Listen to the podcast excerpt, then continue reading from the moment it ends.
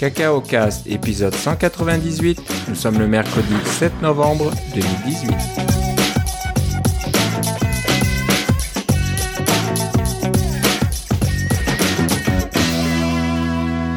Bonjour et bienvenue à tous dans ce nouvel épisode de Cacao Cast. Comme d'habitude, Philippe Casgrain est avec moi. Comment ça va, Philippe? Ça va très bien, et toi, Philippe? Ça va très bien. Euh, bah ça y est, on est de retour. C'est, ça a été rapide pour une fois. on n'a pas trop trop traîné. Euh, bah, c'est sûr qu'il s'est passé plein de choses depuis qu'on s'est parlé. Euh, c'était à peu près euh, un Il- peu avant la fin du mois d'octobre, quelques jours avant un événement d'Apple, encore un, à Brooklyn, le 30 octobre. Donc euh, on va parler un petit peu de ce qui a été annoncé. Euh, je pense que les rumeurs ont été assez précises cette fois-ci parce qu'il n'y a pas eu d'énormes surprises. Non, pas vraiment, effectivement. Mais euh, il y a eu des, des bonnes surprises, des surprises un peu plus moyennes, et puis euh, des évolutions assez intéressantes. Ouais, je dirais des euh, surprises coûteuses aussi. Et tout est coûteux quasiment. Ça, c'est le, c'est le fil conducteur, on va dire. C'est, c'est la nouvelle stratégie d'Apple depuis euh, l'annonce des nouveaux iPhones, c'est que voilà. De l'an dernier, là, ouais. Ouais, on passe, on passe, euh, ouais, à partir de l'iPhone 10, on passe à une catégorie supérieure. Mais voilà, c'est, un peu comme ça que ça marche. Mais bah, il y a, y a des choses intéressantes quand même. euh, Absolument. qui a été annoncé. Alors, celui qu'on attendait, euh, qui, qui avait été annoncé par euh, tous les sites de rumeurs, c'est le MacBook Air. Euh, ça avait été annoncé, mais avec peu de détails. hein. Ce qu'on savait, c'est qu'il y aurait un écran Retina et puis euh, à peu près tout, quoi. Donc, euh, bah voilà, c'est ce qui est arrivé. Euh, Mac- nouvel, nouveau MacBook Air. euh, qui remplace pas vraiment le MacBook Air euh, d'avant. Non, parce qu'il est encore en vente, ouais, c'est ça. il est toujours en vente, mais ça rend, le remplace pas dans sa gamme de prix, encore une fois. C'est, c'est un modèle, le nouveau MacBook Air, un modèle qui est au-dessus, on va dire, entre le MacBook Air précédent et puis les MacBook Pro. C'est un petit peu entre les deux. Donc, euh, c'est un petit peu le côté décevant de l'annonce. C'est que le MacBook Air était aimé de tout le monde et ils le disent. Hein, Apple le dit, euh, c'est un ordinateur que les gens aiment. C'est pas uniquement parce que c'était un, c'est un bon ordinateur qui fonctionne bien et qui est suffisamment rapide et qui répond aux besoins des utilisateurs. C'est aussi qu'il était plus ou moins abordable dans la gamme d'Apple. Et euh, bah, le nouveau MacBook Air, c'est 1200 dollars américains au minimum. Et euh, on a une configuration, euh, je crois que c'est un Core i3 avec 128 Go de SSD. C'est vraiment minimum, minimum. C'est pas terrible. Donc euh, voilà, ça remplace pas vraiment le MacBook Air d'avant à ce niveau-là. Mais sinon, bon, ça a l'air d'être pas mal. Hein. Ça, a gardé la même forme à peu près, en forme de, je sais pas moi, de pizza un petit peu là. Euh, tu veux dire en- un- tu veux une forme euh, un peu euh, en pointe, là, En pointe, voilà. ouais, c'est ça. Ouais, donc voilà, je pense que c'est la seule chose plus ou moins qui devrait euh, faire le lien entre le MacBook Air euh, précédent et celui-là, c'est cette forme. Mais sinon tout le reste, c'est pas vraiment, ça ressemble pas vraiment, ça ressemble quasiment plus une fois qu'on l'a ouvert à un MacBook Pro euh, 13 pouces. Vu du dessus, là, quand on regarde le clavier et l'écran, on a vraiment l'impression euh, que c'est un MacBook Pro. Ouais, la différence, c'est que lui, il a Touch ID. Hein? Lui, il a Touch ID, voilà. Donc euh, Et, et bah, pas, et pas de touch, touch ID sans Touch Bar. Et c'est le premier qui est comme Ouais. ça, avec Touch ID sans Touch Bar. Alors que ça. le MacBook Pro euh, euh, 13 pouces, qui a, le, qui a pas de Touch Bar, lui, il a pas de Touch ID non plus. C'est ça. Mais ça, ça y ressemble. À part le Touch ID, c'est vraiment, euh, vu que c'est quasiment le même clavier, c'est quasiment la même taille du trackpad. Ouais. Et c'est un écran euh, Retina similaire aussi. C'est vraiment très, très, euh, très, très proche à ce niveau-là. Mais le MacBook Pro 13 pouces euh, sans le Touch Bar coûte quand même un peu plus cher. Je crois que c'est 200 dollars américains plus cher dans ces eaux-là. Donc c'est pas énorme. Alors, mais on a quand même beaucoup plus de puissance, hein, parce que la mauvaise surprise entre guillemets, c'est que le processeur Intel, c'est la, le modèle Y. Donc c'est un modèle basse consommation, 5 ça. watts je crois. Oui. Alors que dans les MacBook Pro, c'est les modèles U qui sont 15 watts, qui, qui consomment jusqu'à 15 watts, ou dans les 15 watts, et qui sont bien plus rapides et plus puissants. Donc euh, voilà, c'est à garder en considération en fonction de l'utilisation que vous voulez faire de votre euh, MacBook Air. Donc si Vous faites des tâches euh, plutôt bureautiques, euh, navigation sur Internet, euh, courriel, choses comme ça, d'édition de photos assez légère, édition de vidéos assez légère. C'est une machine parfaite, mais si vous voulez faire un peu plus, y compris euh, compilation euh, avec euh, Xcode, ben ça va être un petit peu juste, ça va marcher quand même, mais si vous avez des grosses compilations à faire, vous allez certainement entendre le ventilateur de votre MacBook Air se mettre en marche. Oui, ceci dit, il y a des gens qui font ça avec le, le MacBook tout court, là, celui qui a le processeur mobile, etc., qui utilise Xcode. moi, ce que je dirais au niveau des caractéristiques, c'est que euh, il y a somme toute moins de ports que dans le, le, MacBook Air qu'il remplace, qui, qui prétend remplacer. Euh, ceci dit, il est un petit peu plus petit en dimension, mais euh, l'écran est, est, est de la même grandeur en diagonale. il y a un, il, pèse un petit peu moins. Il est un petit peu plus mince, donc il pèse un petit peu moins. Là, on parle d'un quart de livre environ. Là, donc ça fait quoi en, kilos là? Ça fait quoi? Ça fait 100, 100 grammes. Un quart de livre, c'est quoi? C'est Ouais, c'est environ 100 grammes de moins. Alors, il est un petit peu plus léger. Euh, mais il y a simplement, il y a, juste deux ports USB-C, c'est des ports, deux ports Thunderbolt, ce qui veut dire qu'il peut quand même euh, piloter un écran 5K euh, en, haute résolution, ce qui est quand même assez assez bluffant pour un ordinateur de cette taille-là. Alors, si vous l'avez en, en, station d'accueil, vous pouvez avoir votre gros moniteur et votre et, votre clavier sans fil et, euh, pour et votre votre souris sans fil sans, sans trop de problèmes. Comme tu as dit, c'est des processeurs mobiles, donc ils sont pas aussi puissants que les, les processeurs du MacBook Pro, mais on parle d'un ordinateur qui est quand même moins euh, moins lourd. Euh, ce que je dirais, ce que j'ai remarqué moi, c'est au niveau de l'écran, je l'ai pas vu en, en personne. C'est un écran Retina, donc on s'attend à ce qu'il soit d'excellente qualité, bien sûr, euh, et avec une bordure noire comme les, autres, les tous les autres écrans Retina, alors que le, MacBook Pro, le MacBook Air qui remplace cette bordure aluminium là qui est grise, donc ça fait un, beau fini d'écran, euh, c'est que somme toute, en termes de, points, il est un petit peu plus petit. Hein, L'autre, c'était 1440 par 900, pas Retina. Et lui, en termes de... Euh, il est Retina, mais c'est plutôt 1250 euh, par 800 à peu près. Donc ça va hmm. être un écran un peu plus petit, un peu comme le MacBook Pro 13 pouces qui est qui lui est Retina, un écran qui est tout un petit peu plus petit en termes de nombre de points.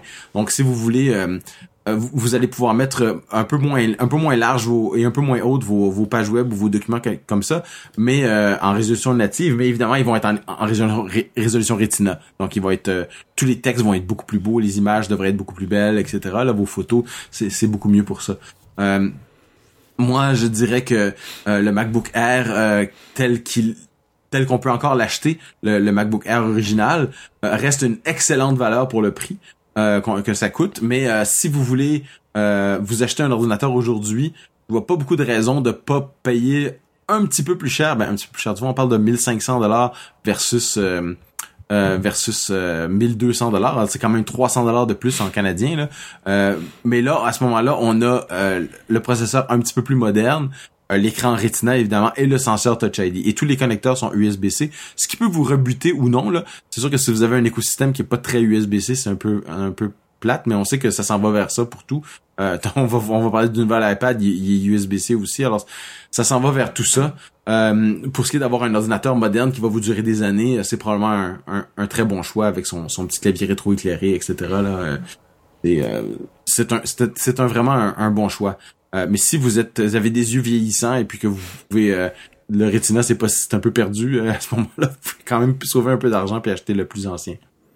Ou alors ce qu'il faut voir aussi, c'est qu'il y a la, la puce T2 à l'intérieur. Donc Apple commence à le mettre un peu dans toute la gamme. Et non seulement ça apporte pas mal de sécurité. Ben, c'est nécessaire pour le Touch ID. Hein et pour le Touch ID, mais c'est aussi un contrôleur de SSD apparemment très rapide. Donc euh, j'ai cru comprendre que les SSD sur le MacBook Air sont très bons et c'est ce qui aide aussi dans les performances. Donc ah. même si le processeur n'est pas le plus rapide euh, de la gamme Intel, euh, le SSD aide beaucoup pour tout ce qui est entrée-sortie bien sûr de vos données.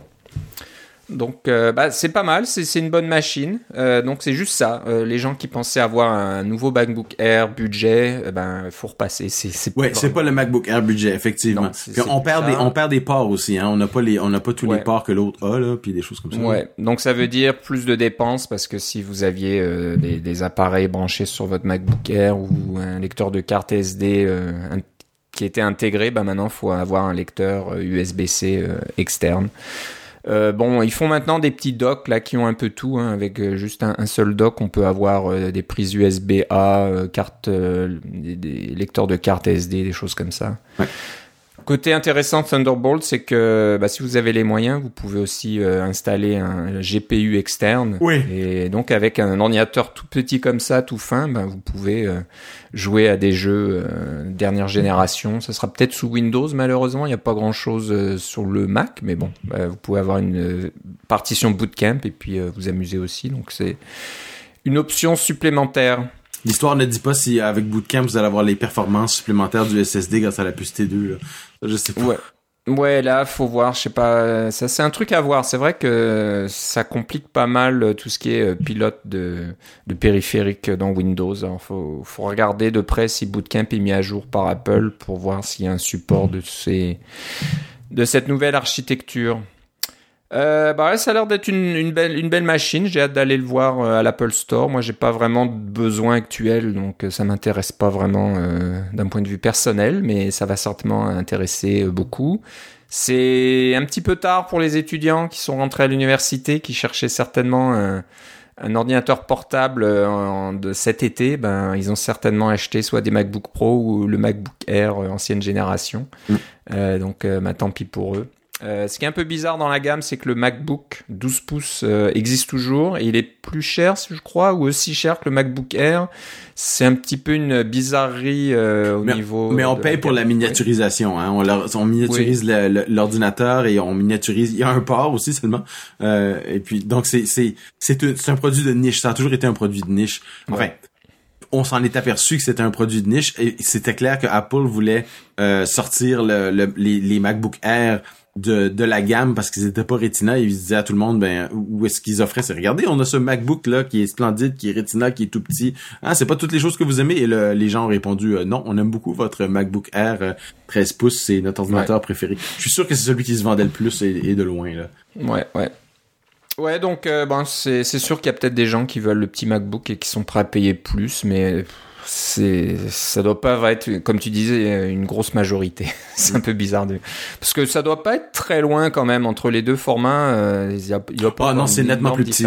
non c'est nettement plus petit. Ok. Oui, pour avoir vu le MacBook, le, MacBook euh, tout court, là, euh, je le comparais en taille. Il était comparable au MacBook Air 11 pouces qui n'existe plus. Là, on peut plus l'acheter. Ouais. C'était le même genre de taille,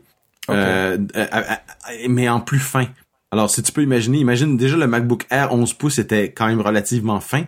Euh, il y avait il y avait l'air d'un euh, il y avait l'air d'un gros ordinateur en comparaison du, MacBook tout court. C'est vraiment euh, tu sais quand Steve Jobs a sorti le, premier MacBook Air d'une d'une enveloppe 8,5 par 11 là, une enveloppe une enveloppe format lettre et puis qu'il tout le monde a été complètement bluffé par ça. eh bien cet ordinateur là a l'air obèse en comparaison du, du MacBook tout court. Il est vraiment minuscule, il est vraiment fin, vraiment plat. C'est, c'est un, un tour de force technologique. Par contre, il a euh, évidemment ce nouveau clavier euh, qui, qui euh, ne fait pas nécessairement l'unanimité. Alors, je vous conseille de l'essayer dans le, dans le, dans le magasin ou alors si vous l'achetez en ligne, vous avez oublié pas, vous avez 14 jours pour le retourner si vous l'aimez pas. ouais, ouais, c'est sûr que ce clavier n'est pas aimé par tout le monde. je pense que les, le côté euh, comment dire mécanique et puis les, problèmes qu'il y a eu avec le clavier ont l'air d'avoir été résolus. J'imagine, il n'y a, plus de touches qui se bloquent comme avant ou pas aussi. On en entend moins parler, disons. On en entend moins parler, mais c'est sûr qu'il euh, faut s'y faire. C'est vraiment complètement différent, mais plus le temps passe et moins vous aurez le choix parce que ce clavier est en train d'arriver euh, sur toute la gamme. Donc, en fait, c'est ça. Il reste juste le MacBook Air original qui, qui a encore ce clavier-là. Exactement. Donc, euh, et même les claviers externes, je sais pas, j'ai pas fait attention, mais je pense que c'est encore l'ancien style euh, avec les, les touches euh, chiclettes là pour le, le, le, iMac Pro, j'imagine. Mais ah, je sais pas. Il faudrait que je regarde qu'est-ce qu'on a. on en a un à iMac Pro au bureau, alors je pourrais regarder quel genre de clavier ça donne. Là. Ok, ouais, mais je, je pense pas. Je pense que c'est encore l'ancien. ils ont pas changé ce clavier là, à mon avis. Mais bon, voilà, c'est qu'une question de temps. Bientôt, il y aura plus que ça. Euh, voilà, donc c'était euh, ce qui a été euh, introduit en premier, le MacBook Air. on aime, on n'aime pas. Je pense que c'est quand même une bonne machine et elle va certainement plaire à, beaucoup de monde. donc on leur souhaite du succès avec ça. Ce qui a été annoncé par la suite, c'était une meilleure surprise. Ça avait été aussi évoqué par les sites de rumeurs cet été. On parlait d'un Mac Mini orienté professionnel, et c'est ce qui a été annoncé. Donc moi, j'appelle plus, j'appellerais ça plutôt un Mac Pro Mini ou quelque chose comme ça. Ouais. parce que bah, les, les, les, performances sont au rendez-vous si vous mettez l'argent. Mm. Donc encore une fois, changement de segment au niveau de prix. Oubliez le Mac Mini pas cher euh, qui avait été introduit euh, par Steve Jobs il y a plusieurs années. Hein. C'était dans les 4 500 dollars à peu près euh, le Mac Mini le moins cher. C'était conçu pour les gens qui disent j'ai votre j'ai un écran, j'ai un clavier, j'ai une souris, je voudrais avoir un Mac. C'était bring your own amenez votre propre souris, clavier, et moniteur. Là. Hein. C'était, c'était carrément. Oui, c'est ça. Oui. C'était pas cher. C'était pour les switchers à l'époque qui voulaient passer de, du PC au Mac sans dépenser une fortune. Ouais. Et bon, ça marchait à l'époque et le Mac Mini a démarré comme ça. Puis a eu du succès pour cette raison-là. C'était, vous voulez un Mac pas cher. C'était une façon d'avoir un Mac pas cher. Ensuite, il y a eu des révisions au, fur, au fil du temps qui ont commencé à augmenter le prix. Donc le Mac Mini est devenu de plus en plus cher à chaque fois. Ben c'est sûr que quand tu rajoutes des composantes comme des SSD, de la mémoire plus rapide, puis des choses comme ça, ça commence à augmenter le prix. Là. Exactement. Et celui-là, ils ont essayé de le faire baisser en, en, se mettant à souder les composantes sur le sur la carte mère. Alors ça faisait des coûts de manufacture qui étaient présumément un peu moindres, donc euh, ils pouvaient baisser le prix un petit peu. Mais euh, la dernière révision avant celle-ci avait, euh, ils étaient passés d'un maximum de 4 cœurs à un maximum de 2 cœurs. Alors ça avait vraiment baissé les, les performances du Mac Mini. C'était très décevant. Ouais, ouais. Donc voilà, c'est fini. Maintenant, vous avez des Mac Mini, mais avec des performances de professionnels. Hein. On parle, on est dans le territoire de, de l'iMac Pro. Ouais. Hein, on parle pas du Mac Pro, le nouveau, l'ancien, l'ancien, on peut plus vraiment comparer, mais le nouveau qui sortira l'année prochaine. l'ancien, il date encore de 2013. C'est hallucinant. Ouais, il doit être complètement dépassé. Je pense qu'il est même plus dans les tests de performance euh, qu'on peut voir à droite et à gauche. Mais là, euh, moi, les tests de performance que j'ai vus, c'est que le Mac Mini pas de base. Hein. Il y a, je crois qu'on peut commencer avec le, le Core i3 ou M3, i3, je sais plus trop. i3, c'est i3 qui est pas mal hein, apparemment euh, pour une machine bureautique ou euh, un serveur média ou un serveur de fichiers ou des choses comme ça, c'est parfaitement euh, suffisant. Ouais. Mais dès que vous passez au i7 avec 6 cœurs, là, on est dans le territoire du iMac Pro au niveau performance. On parle de temps de compilation, exportation euh, de fichiers, de, films vidéo, etc. Mm. C'est vraiment impressionnant. Mais sans, compter qu'il y, a la puce T2 là-dedans aussi. Euh, aussi, ouais. Euh, est-ce qu'il est, dans le Mac Mini? Je me rappelle plus. Est-ce que je, dis quelque chose Je crois que oui, ouais, je pense qu'elle est partout maintenant. Oui, oui. Parce que c'est supposé d'aider aussi pour la pour la la, le transcodage vidéo.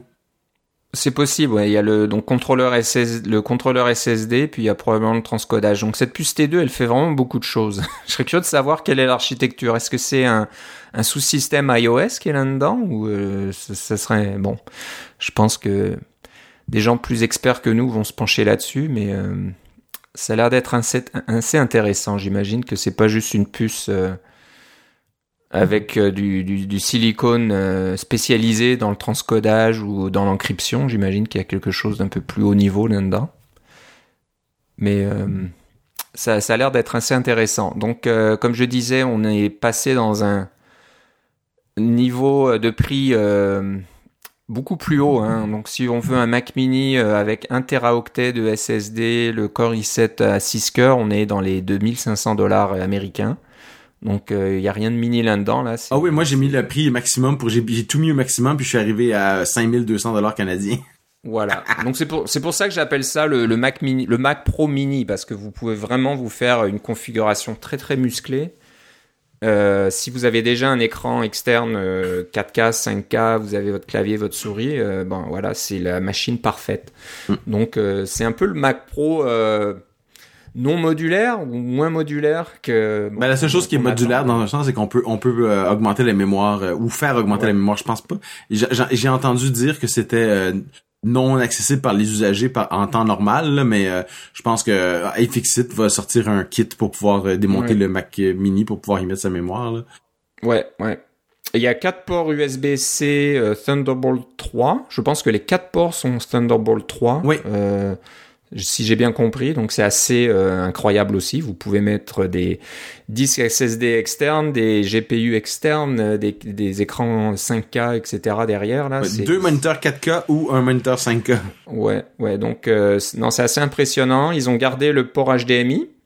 Donc c'est sympa, c'est si vous voulez brancher votre Mac Mini sur une, une, télévision toute simple dans une salle de réunion ou, ou chez vous pour votre écran, pardon, votre ordinateur de théâtre, de cinéma maison, pardon, euh, bah, c'est parfait, c'est ce qu'il faut. Euh, euh, je crois qu'il y a des ports USB-A aussi. Oui.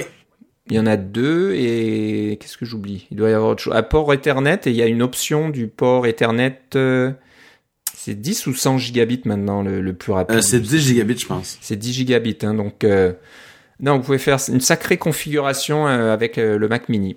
Voilà, ça va être juste vous coûter cher, mais euh, c'est votre, votre Mac Pro quasiment. Donc, euh, si vous, avez, vous êtes un professionnel, vous avez besoin de puissance, euh, bah, c'est une machine vraiment, vraiment excellente. Donc, c'est un peu la, on va dire la bonne nouvelle. encore une fois, nos amis qui connaissent bien les PC vont probablement dire que pour 5200 dollars, on peut on, paye cher pour avoir cette performance là et, je pense qu'ils ont raison de dire qu'il y a, y a rien d'exceptionnel.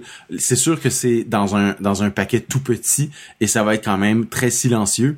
Euh, c'est on, s'attend de ce genre de Mac là qui soit extrêmement silencieux et c'est sûr que ça paraît bien aussi. Donc on paye pour le design et on paye pour l'intégration et on paye aussi pour le, la possibilité d'utiliser macOS. Mais euh, euh, et, ça, des fois, c'est la seule chose qu'on a, qu'on a vraiment besoin, là, parce que si vous voulez utiliser Xcode, ben, ça vous prend macOS, là, Si vous voulez utiliser Final Cut Pro, il n'y a pas de version PC, là, c'est, ça, ça tourne sur un Mac, là. Euh, mais par contre, si vous voulez utiliser Adobe Premiere, il y a peut-être euh, il y a probablement moyen d'avoir un ordinateur qui va être une bête aussi pour pour Premiere et qui va tourner sur Windows. Mais là, vous tournez sur Windows. Alors c'est le genre de de, de, de, compromis que certaines personnes ne sont pas prêtes à faire. Et c'est c'est évidemment ce sur quoi Apple table euh, parce qu'ils auraient pu faire euh, ils auraient pu décider de faire que de dire que ben c'est un Mac mini puis c'est pas vrai qu'on va vendre un Mac mini 5000 dollars canadiens euh, disons que le prix maximum du Mac mini ça va être euh, je sais pas moi 3000 dollars mais non ils ont pas fait ça Ouais, alors c'est combien de c'est 2 teraoctets ou Oui, j'avais mis 2 teraoctets, 64 ah. gigas de mémoire, tout là. Et le port Ethernet 10 gigabits là. Ouais. Ouais. Ça... non mais c'est ça, c'est donc le Mac Mini professionnel. C'est ils, ont, ils ont changé, je pense, un peu la, la vocation de cette machine. Euh, parce que je crois que le modèle de base euh, Core i3 c'est quand même 750 dollars, donc euh, même le modèle de base est pas donné, hein, donc euh, c'est c'est pas c'est plus vraiment accessible comme ça l'était avant. Donc voilà, si c'est c'est 1000 dollars canadiens juste pour te dire. Ouais. Ouais. Ouais, c'est ça, 1000 dollars canadiens. Donc je pense que le, le message d'Apple est très clair. C'est que si vous voulez l'informatique euh, de base, on va dire, la bureautique pour euh, monsieur et madame tout le monde, c'est pas le Mac qu'il vous faut, c'est l'iPad. Ouais. Et euh, c'est vraiment le message que Tim Cook a déjà communiqué depuis un certain temps et c'est vraiment le message qu'on a entendu euh, fort et clair pendant cet événement. Euh, c'est que voilà, l'ordinateur du futur, euh, ben Apple l'offre aujourd'hui, mais c'est pas un Mac, c'est un iPad. Donc des iPad Pro nouvelle génération ont été annoncés aussi. Euh, des performances assez extraordinaires apparemment. Euh, le A12X est à l'intérieur, donc euh, le A12 a, été introduit dans le iPhone 10s et le iPhone 10R, et c'est très rapide. je peux en attester parce que j'ai un iPhone 10R sur mon bureau là depuis un certain temps et c'est vraiment tout est rapide. je suis passé un petit peu du comment on va dire ça du du, de la nuit euh, en plein jour là parce que je suis passé d'un iPhone 6 à un iPhone 10R c'est assez assez incroyable. Donc l'iPhone 6 euh, il est pas pas si lent que ça ça marchait mais il y avait toujours un petit délai. Il fallait toujours attendre un petit peu à chaque fois qu'on faisait quelque chose. Et l'iPhone 10R ben on n'attend pas du tout. Euh, tout tout est instantané les applications se lancent instantanément. On passe d'une à l'autre instantanément. Quand on veut fermer une application c'est c'est juste le temps de faire le mouvement euh, à l'écran avec son doigt et pof, on est revenu à l'écran euh, de, départ, au springboard. Et bon, ça, donne déjà une idée de la puissance du processeur A12. Mais apparemment, dans la nouvelle iMac Pro, le A12X, euh, c'est encore euh, un niveau supérieur. Donc, euh, on parle de performance. ils ont dit ça, ça serait aussi performant que 80% des laptops sur le marché actuellement. Je ne sais pas si tu as remarqué aussi, mais pendant la présentation, ils ont nommé Intel seulement une fois en parlant des processeurs Intel i3 et après le nom d'Intel n'est même pas apparu à l'écran nulle part. C'est vrai. Et euh, ils ont passé beaucoup de temps sur, comme tu dis, les performances de ce processeur-là, euh, comment c'est euh, c'est des, des, des, milliers de fois plus rapide que les, les, premiers processeurs mobiles que Apple avait fait, des choses comme ça. Là. S'il y a des, gens qui se demandent si Apple va faire des, des, des Mac avec des processeurs ARM qui dont ils pourraient contrôler tout de A à Z, euh, parce qu'ils ont ils contrôlent déjà toute la manufacture, ils contrôlent déjà maintenant les cartes graphiques, ils sont capables de faire des cartes graphiques et des choses comme ça dans leur euh, dans leur iPad depuis que c'est plus les cartes de de Power VR, etc. Là, euh, c'est tout, tout est en place pour qu'ils puissent faire ce genre de trucs là. Et euh, je, à l'instar de voyons à la, à la recommandation de John Gruber, j'ai re-regardé la petite l'introduction que Steve Jobs avait fait du premier Mac qui tournait sur sur Intel, euh, c'était en 2005, 2005 parce que le premier est sorti en 2006. C'était un, MacBook Pro euh, Intel. Je l'ai acheté d'ailleurs, je l'ai gardé pendant longtemps en 2006. Euh, et euh, c'est ce qu'il disait, c'est que oui, c'est vrai, nous avons fait ça, euh, tourner ça sur euh, sur Intel parce que le secret, c'est que le euh, macOS 10 a toujours tourné sur Intel.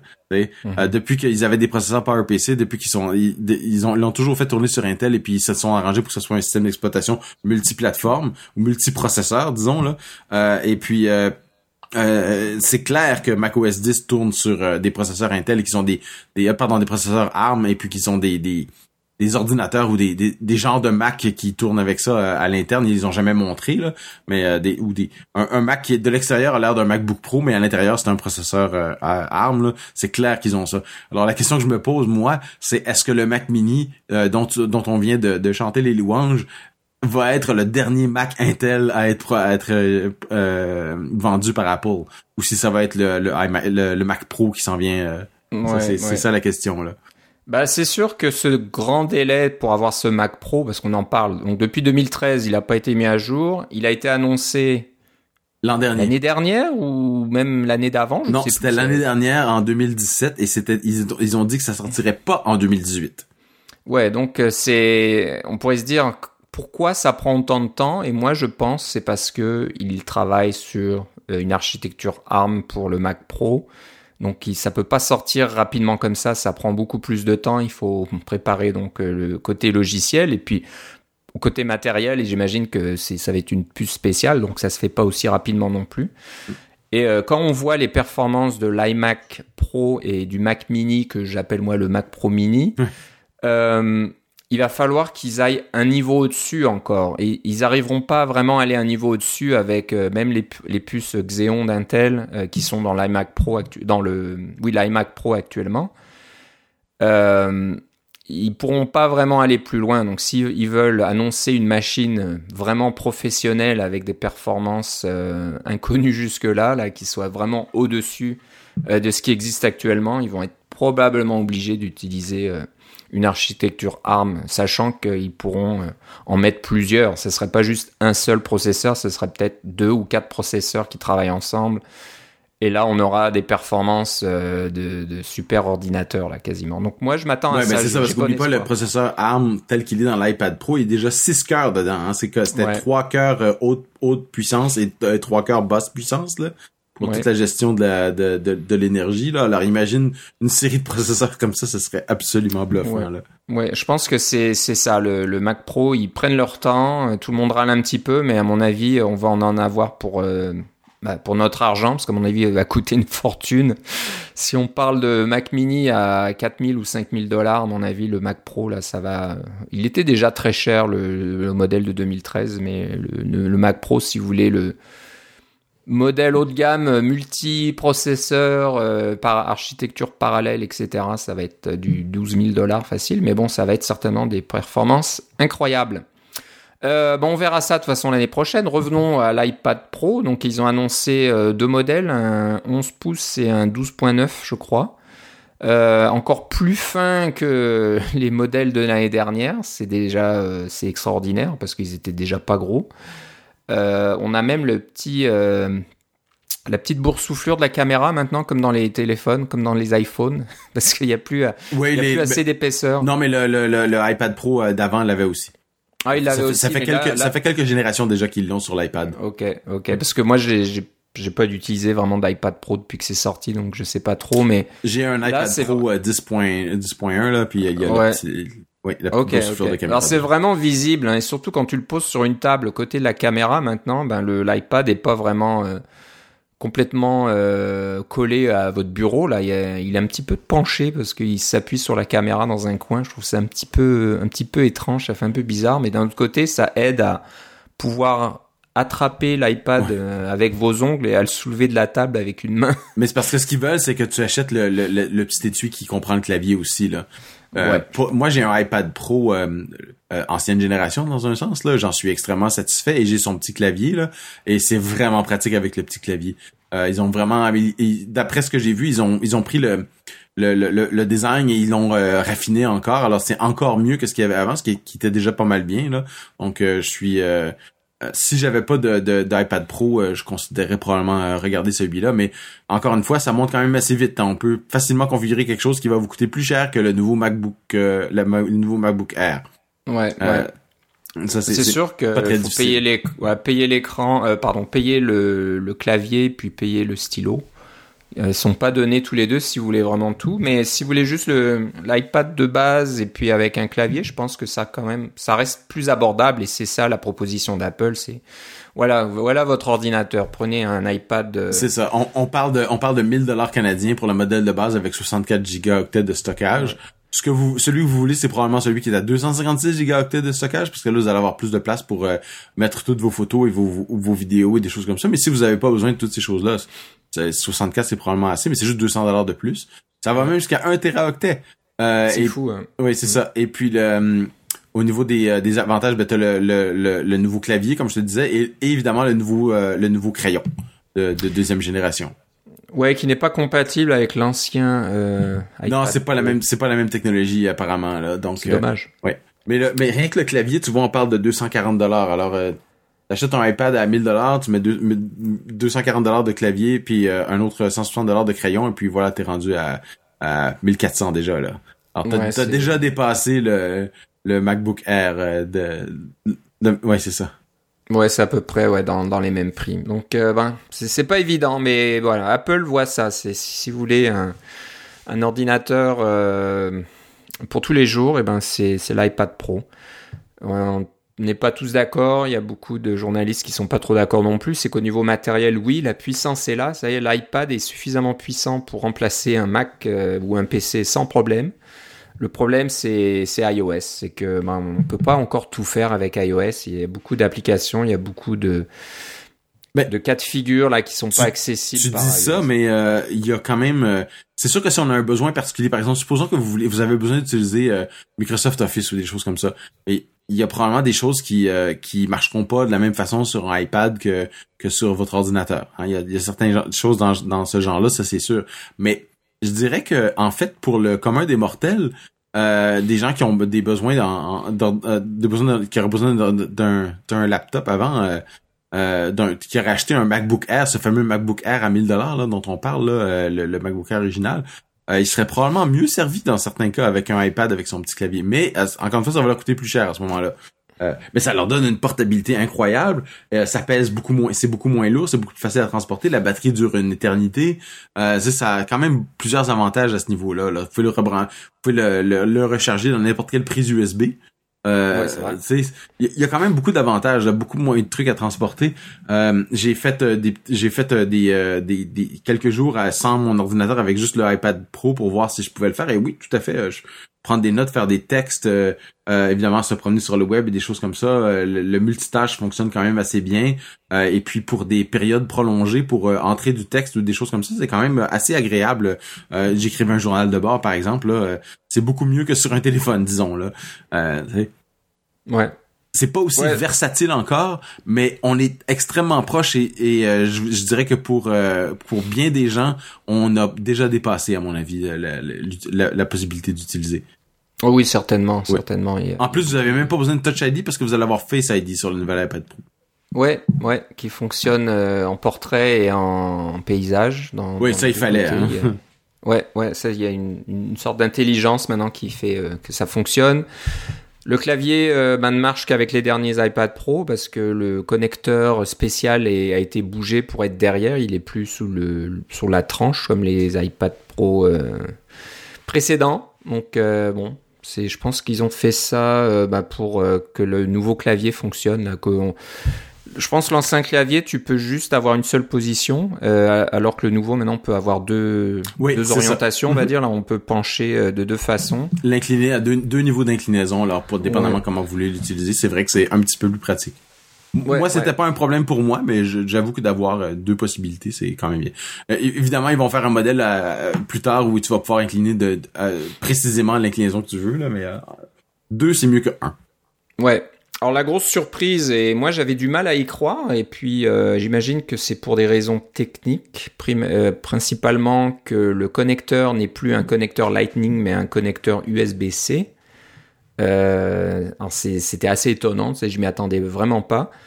Mais c'est sûr que c'est un connecteur qui est bien beaucoup, qui est beaucoup plus versatile et qui permet de brancher un écran externe 5K, si j'ai bien compris. Oui, c'est ça.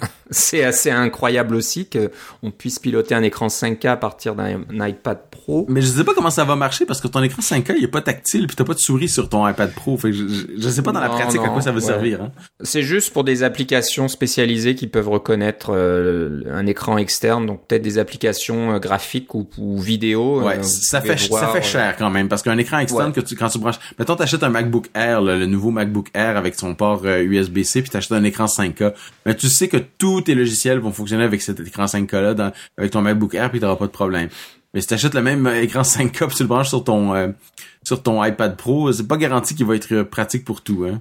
Non, je pense que c'est un petit peu euh, du gadget et j'ai lu aujourd'hui qu'en plus c'est une ça place par comment dire c'est le protocole DisplayPort donc c'est pas si on branche je pense que le LG 5K qui euh, fonctionne en USB-C euh, bah, ne marchera pas parce qu'il reconnaît pas le signal euh, DisplayPort, quelque chose comme hmm. ça. Hein. Me prenez pas au mot là au niveau technique parce que j'y connais pas grand chose, mais j'ai lu un truc comme ça. Je pense que Marco Arment qui a acheté l'iPad Pro a essayé de le brancher sur son LG 5K et ça fonctionnait pas. Donc il y a il y a des petites des petits comment dire il faut, lire ce qui est écrit en, petit là dans la marge tout tout fonctionne pas. Donc c'est un petit peu un, gadget là au niveau des écrans mais sinon vous pouvez brancher euh, euh, des appareils externes pas de disque euh, pas de stockage externe malheureusement. Ça c'est un truc qu'Apple ne ne permet toujours pas. Impossible de brancher un SSD sur votre Mac Pro et puis stocker des choses dessus est-ce qu'ils changeront d'avis un jour ou pas? Je sais pas. J'imagine qu'ils veulent, ils préfèrent que vous achetiez euh, le iPad Pro 1 Teraoctet plutôt que de brancher un SSD externe. Euh, c'est un peu dommage. oui, mais pas mal dans, la, dans iOS depuis iOS 11 maintenant, on a une application fichier qui permet de gérer des fichiers un peu comme on le ferait sur un sur un Mac ou sur un ordinateur Windows là. Donc c'est évidemment c'est c'est sur iOS alors c'est un petit peu différent, c'est pas aussi euh, simple. On n'a pas un terminal encore ou des choses comme ça, mais euh, la, possibilité est là. Alors c'est il euh, y, a, une, barrière qui a déjà été enlevée à ce niveau-là.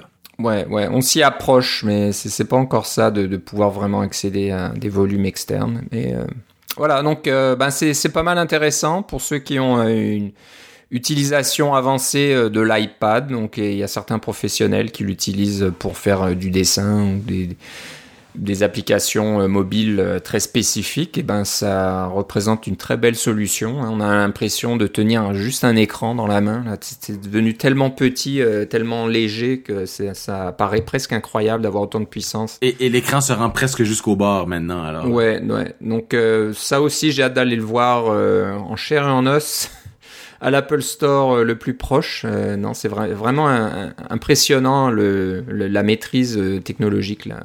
On arrive vraiment à des, à des limites physiques dans le design maintenant qui est assez, qui, est assez impressionnant. donc voilà, on a fait un peu le tour de ce qui a été annoncé. donc pas d'énormes surprises, pas de, choses qui n'étaient pas du tout prévues. On, avait vu ça un peu venir, mais maintenant on a tous les détails. Donc voilà, à voir ben, ceux qui ont des besoins de, changement de machine, euh, ben, est-ce qu'il y a votre bonheur là-dedans? Vous nous le direz peut-être. Euh, le Joker, encore une fois, c'est ce fameux Mac Pro. Il euh, faudra peut-être attendre encore un petit peu. Est-ce que j'achète un Mac Mini à 5000 dollars ou j'attends l'année prochaine voir s'il y a un Mac Pro équivalent qui en fasse autant, voire plus?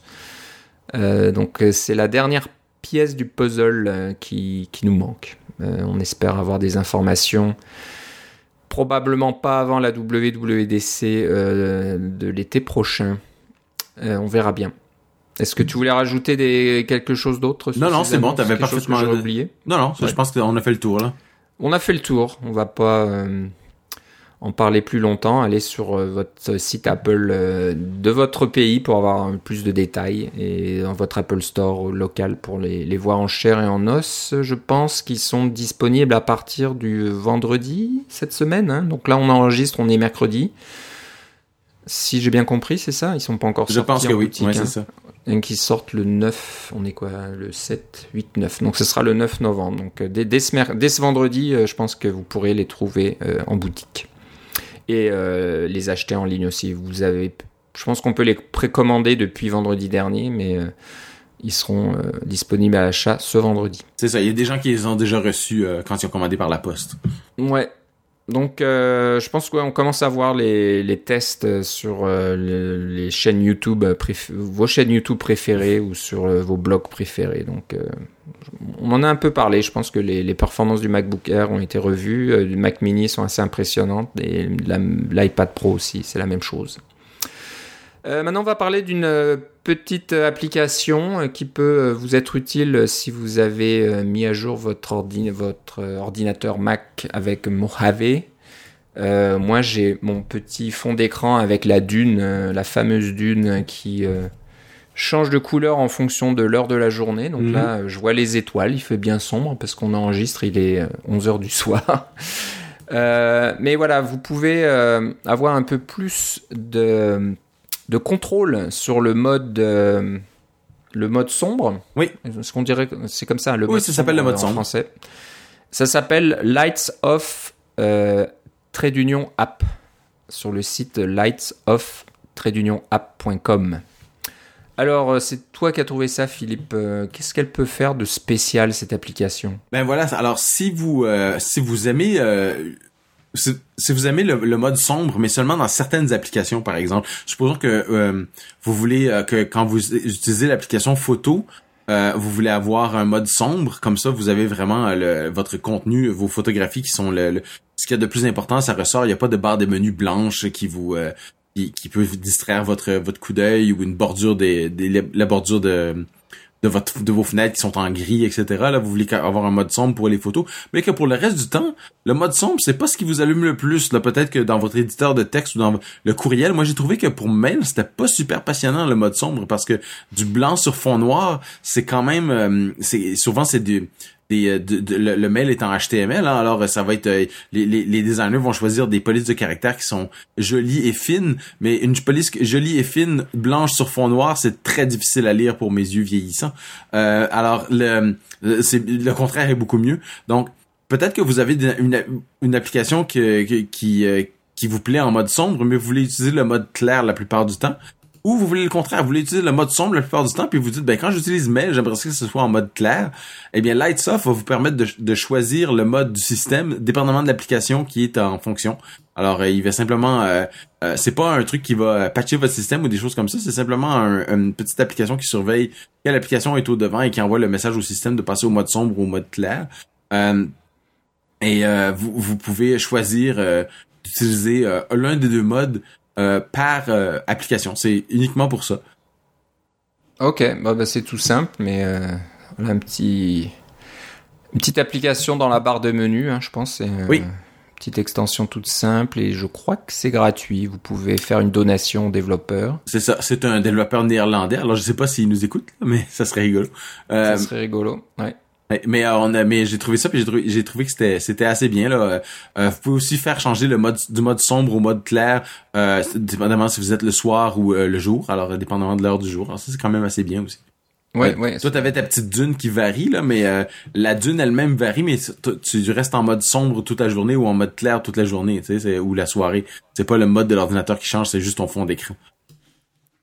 Alors qu'avec ça, on peut faire en sorte que euh, le l'ordinateur au complet vire au mode sombre, disons à partir de de c'est pas moi, là, on vient de passer à l'heure avancée, à l'heure, euh, l'heure d'hiver, alors à partir de 5 heures le soir, il fait noir dehors, alors euh, il faut, il faut, euh, il va faire noir sur votre ordi. bon, en parlant de Mojave, il y a aussi des petites choses qui ont été modifiées depuis que Mojave est, sorti. Bah, avec la sortie de Mojave, j'imagine. Donc, tu as trouvé un tweet d'un développeur qui s'appelle Luis Ascorbe. Oui. Euh, qui a vu que c'est un ami de l'émission parce qu'on va dire que c'est lui, c'est un des organisateurs de la conférence NS Spain quand je suis allé en Espagne. Ah, c'est vrai. Ok, donc tu le connais personnellement, c'est ça? Oui, c'est un bon gars. Un bon gars. Je sais pas s'il nous écoute, ben, peut-être, il peut, il comprend le français, je sais pas. Mais on le salue bien bas, euh, en collègue de conférence qui commence par NS. Oui, c'est ça.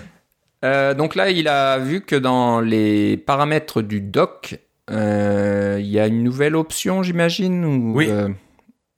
Euh, euh, c'est ça. Alors, ben, vous avez sûrement remarqué si vous utilisez macOS Mojave que les applications récentes se, se placent, se positionnent dans le dock euh, à, la, à la droite ou en bas, dépendamment comment vous, comment vous avez votre dock. Un peu comme dans iOS. Hein, dans iOS 12, euh, les applications que vous avez utilisées récemment, je pense que c'est les trois dernières, se placent à droite dans votre dock et puis vous pouvez les euh, vous avez accès donc à ces, à, ces applications un peu plus rapidement. Ben, il y a la même chose dans Mojave. Alors vous pouvez rajouter euh, par défaut ces applications-là sont euh, sont présentes dans votre doc les trois dernières.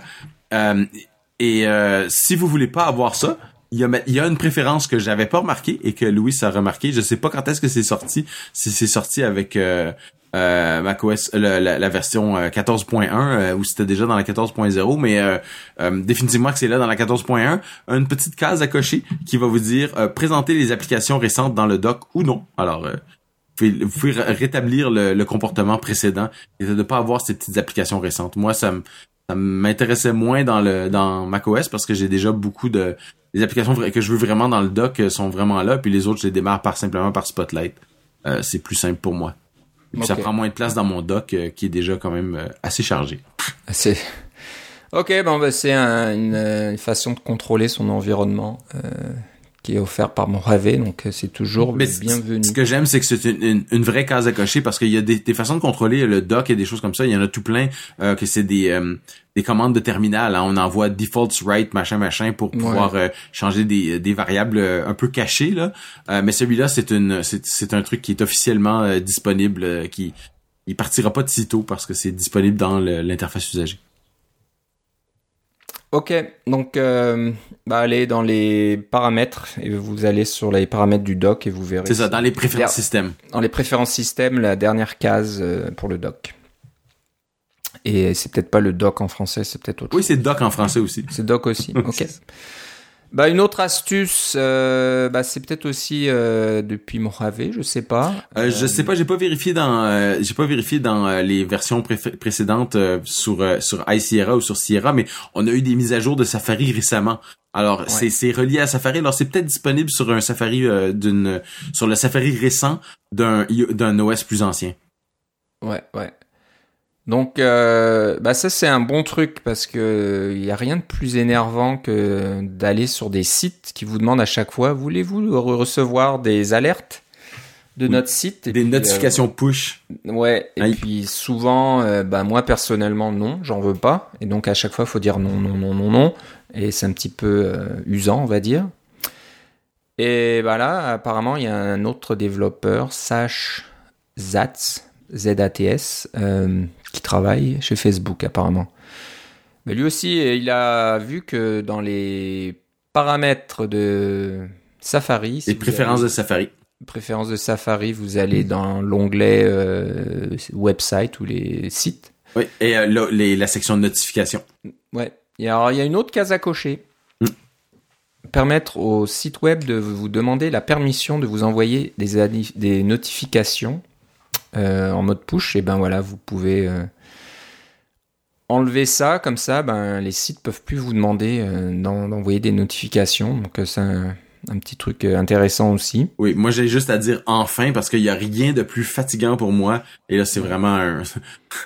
c'est vraiment un petit détail là, mais tu visites un nouveau site web pour la première fois parce que quelqu'un t'a envoyé un lien et tu vas voir ce nouveau site web là, tu charges la page qui t'intéresse et il y a une alerte qui prend la qui, qui bloque le site qui dit voulez-vous recevoir des notifications push? C'est la première fois que je visite le site là, je veux voir de quoi ça a l'air et pouf, il nous met ça dans la ça m'énerve. Mais ouais, ouais. avec ça, ouais. C'est pas drôle. Donc voilà, euh, préférence euh, dans Safari. Allez dans. De toute façon, c'est dans les notes de l'émission. Vous aurez le, le, lien sur ce petit tweet qui vous montre une copie d'écran. Mais voilà, c'est dans les préférences de Safari. Oui, au niveau des notifications. Ouais. Euh, dernier, au dernier épisode, on a parlé des applications notariées. Tu nous as expliqué un petit peu comment ça marche. Oui. et là, tu as trouvé. Je, un... donné des trucs pour macOS 10.13. oui. Ouais.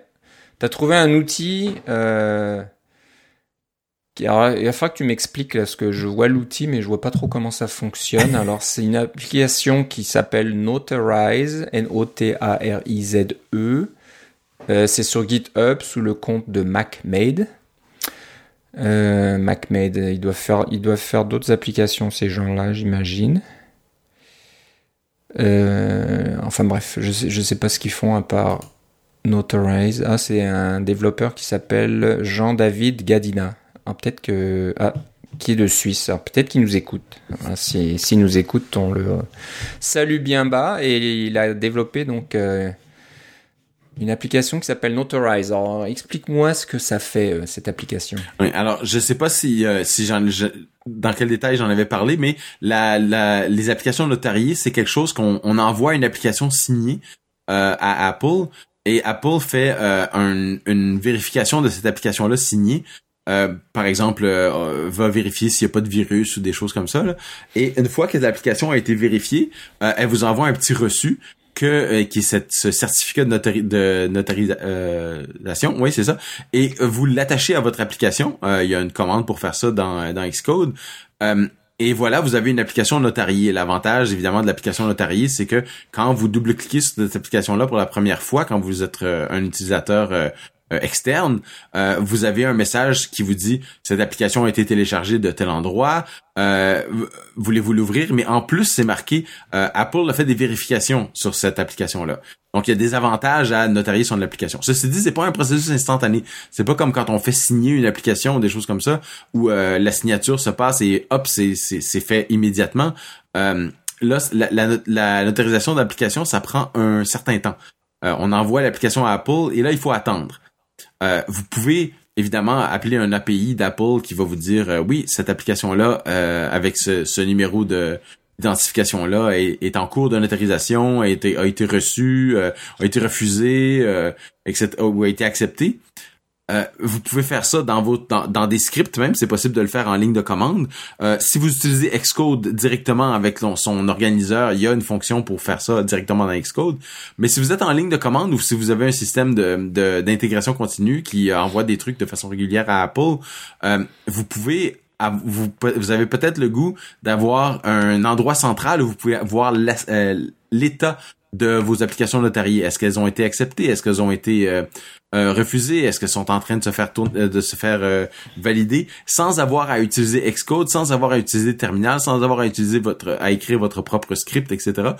vous avez cette petite application qui est disponible en code source libre sur GitHub et c'est une licence MIT, donc il n'y a pas trop de problème et vous pouvez entrer vos, euh, vos euh, votre compte euh, Apple, là, un, numéro, un, un, identifiant Apple et un mot de passe pour pouvoir vérifier si euh, l'état de votre application. Ce que je trouvais intéressant aussi, c'est que cette application-là, elle permet d'avoir plusieurs comptes. Par exemple, si vous avez un compte professionnel et un compte personnel, ou plusieurs comptes professionnels, des fois à l'intérieur d'une entreprise, il y a plusieurs euh, euh, identifiants Apple officiels qui sont utilisés pour différentes applications. Ben, vous pouvez faire le suivi euh, à un endroit central de tous ces de tous ces, euh, ces résultats de notarisation. Je voudrais dire en passant que c'est mon collègue et ami euh, Luc Olivier Dumeblet qui m'a fait part de cette petite cette petite application parce qu'il savait mon intérêt pour les applications notariées. Alors je le salue. J'espère qu'il nous écoute. C'est aussi un un, un voyons, un auteur de podcast, alors un, un, un podcasteur, on va dire. Euh, il a son propre son propre podcast. Lui, c'est en langue anglaise. Ça s'appelle Limitless Possibility. Vous pourrez aller voir ça. Euh, euh, qui qui sort à environ tous les deux semaines. Alors c'est un peu la même fréquence que nous. Il parle de toutes sortes de choses euh, avec un, un, billet un peu plus Apple, mais pas toujours. donc c'est mon mon mon collègue qui m'a mis ça et puis c'est ma foi, ça a l'air assez bien fait. Oui, c'est écrit tout en Swift, donc. Oui, tout. C'est un, un, truc qu'on aimerait peut-être avoir, euh, voir intégré à Xcode éventuellement. Mais en attendant, ben voilà, il y a une solution euh, pour tout. Donc, euh, allez sur GitHub, compte MacMade, M-A-C-M-A-D-E, et l'application s'appelle Notarize. Ben, on va finir par un petit truc rigolo. Comme on fait d'habitude, on essaye toujours de c'est pas qu'on n'est pas drôle, hein, euh, tout, tout, le reste de, du podcast, mais euh, c'est un peu devenu une tradition.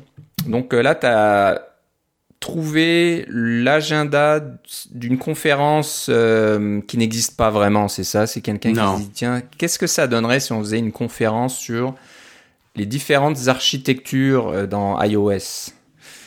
Et voilà ce que ça donnerait un petit peu, c'est assez rigolo. Donc... Eh ben, on commencerait par euh, pourquoi les coordinateurs, ce serait la keynote. Ensuite, à 10h15, il y aurait. Euh, alors, ce qui est marrant, c'est qu'il y a, il y a une coupure euh, café à toutes les heures. Oui. Donc, keynote à 9h, café à 10h. À 10h15, eh ben, la conférence suivante, c'est qu'est-ce qui serait mieux que Model View Controller? À 11h, une pause café. À 11h15, euh, utiliser le model view MVP, c'est quoi? Je sais même plus. Je me rappelle pas. mais il y a un model view quelque chose d'autre euh, pour euh, faire un meilleur code. après, on s'arrête pour le lunch. Après, bah, c'est une autre architecture qui s'appellerait Control Flow, qui serait mieux que MVC. à 14h, c'est du MMVM. MVVM, ça c'est Model View View Model il y a vu modèle Ultimate Solution Live Coding. Euh, après, on parle de Viper. Après, comment euh, séparer euh, votre code en différents modules. après, pour séparer en votre code dans des coordinateurs, etc. Bon, c'est un petit peu fou. Euh, mais c'est vrai que c'est un petit peu, euh, bah, c'est un peu ce qui se passe. Hein. Il, y a, il, y a, cette recherche continuelle pour la nouvelle architecture qui remplacera MVC. Donc MVC, c'est la l'architecture iOS qui est utilisée par Apple depuis belle lurette. Ou macOS aussi, là. ça date, ça date d'il y a longtemps. D'avoir un modèle, des vues et des contrôleurs, c'est, ils ont pas inventé euh, le bouton en quatre trous. C'est juste qu'ils ont utilisé ça partout dans leur système.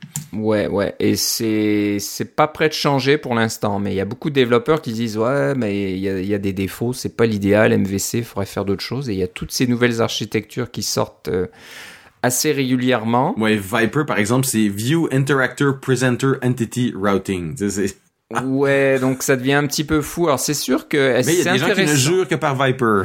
ouais, non mais c'est intéressant. Il y a, y a de bonnes idées là-dedans, mais le gros problème, c'est que on peut rarement développer une application en isolation complète. Donc il faut quand même interagir avec des frameworks et des librairies qui existent déjà et un environnement qui existe déjà. Et quand vous êtes sur macOS, et eh ben tout l'environnement lui existant fonctionne en MVC et c'est là où le bas blesse et où il y a souvent des problèmes, eh ben, c'est que votre euh, super nouvelle euh, architecture euh, Viper ou je ne sais quoi, et eh ben quand il faut qu'elle marche avec d'autres architectures, eh ben là ça va plus. Là, il y, y, a des trucs qui cassent, il faut adapter, il faut bricoler des solutions et c'est un petit peu le problème.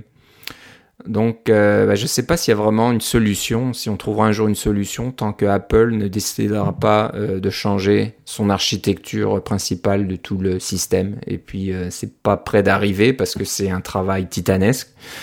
Il y a tellement de librairies, il y a tellement de frameworks qui existent aujourd'hui qui sont qui fonctionnent sous le l'architecture MVC. Mais on s'entend que ce serait rigolo d'avoir une conférence où il parlerait juste de ça. Ça serait rigolo, euh, peut-être un peu mal au crâne à la fin de la journée là. Vous seriez peut-être un petit peu écœuré à la fin de la journée. Oui, mais, les conférences comme ça, à la fin de la première journée, ça se termine toujours au bar de toute façon. Exactement. Pas un gros, pas un gros problème. Euh, on refait le monde et on parle d'autre chose. Oui. Voilà, donc c'est rigolo, c'est un petit tweet. alors je sais pas, tu connais ce, ce monsieur Marcin Kriozanowski Non, ouais, je, désolé, je suis un petit peu en train de. Kriozanowski, oui. Qui travaille peut-être chez PDS, PD, PS PDF Kit, c'est possible. Oui, c'est probable. donc voilà. Donc c'est rigolo. Un petit truc marrant pour finir l'émission. Donc, euh, bah, je pense que ça sera tout pour aujourd'hui. Euh, on va arriver vers les fêtes. Les annonces d'Apple, je pense, c'est terminé pour cette année. Euh, donc maintenant, il va falloir patienter. Vous avez besoin de sortir votre portefeuille pour faire des cadeaux de Noël maintenant. ouais, là, si vous voulez offrir du Apple, là, ça va vous coûter cher cette année. C'est sûr qu'il faut racler les fonds de tiroir pour trouver des sous là. Euh, donc bah, on va se reparler euh, d'ici 2-3 semaines pour essayer de suivre un petit peu euh, notre, notre planning. bah, je pense que c'est ça, il n'y a, a, pas grand-chose vraiment à l'horizon, donc on va revenir un petit peu à parler de, de framework, d'outils, de, petites trouvailles, de petites astuces comme on fait d'habitude. on, on se trouve toujours des choses intéressantes à vous dire, on espère.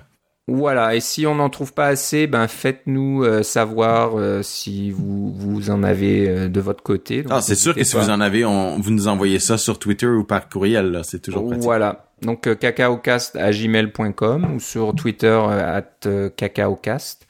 Vous pouvez laisser aussi des commentaires sur cacaocast.com. Et Philippe, si on veut savoir euh, ce que tu vas faire en préparation des fêtes ou je ne sais quoi. ben moi, je suis sur mastodon.social à Philippe C. Euh, je suis sur euh, Twitter Philippe C. Et puis voilà.